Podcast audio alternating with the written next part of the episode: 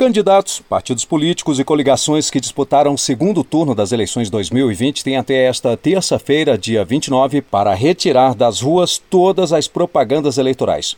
Uma resolução do TSE prevê que a propaganda eleitoral deve ser removida até 30 dias após a eleição. O local em que a propaganda foi fixada deverá ser restaurado caso tenha sido danificado. O período de 30 dias para a retirada vale também para Macapá, capital do Amapá.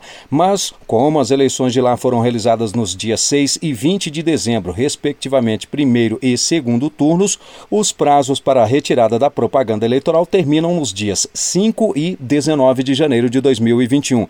Quem descumprir as regras está sujeito às consequências previstas na legislação comum.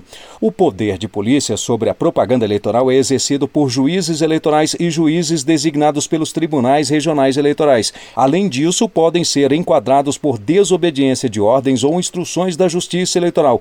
A pena é detenção de três meses a um ano e pagamento de multa. O cidadão pode ajudar a Justiça Eleitoral denunciando ao Tribunal Regional Eleitoral a não retirada da propaganda. Do TSE, Rimac Souto.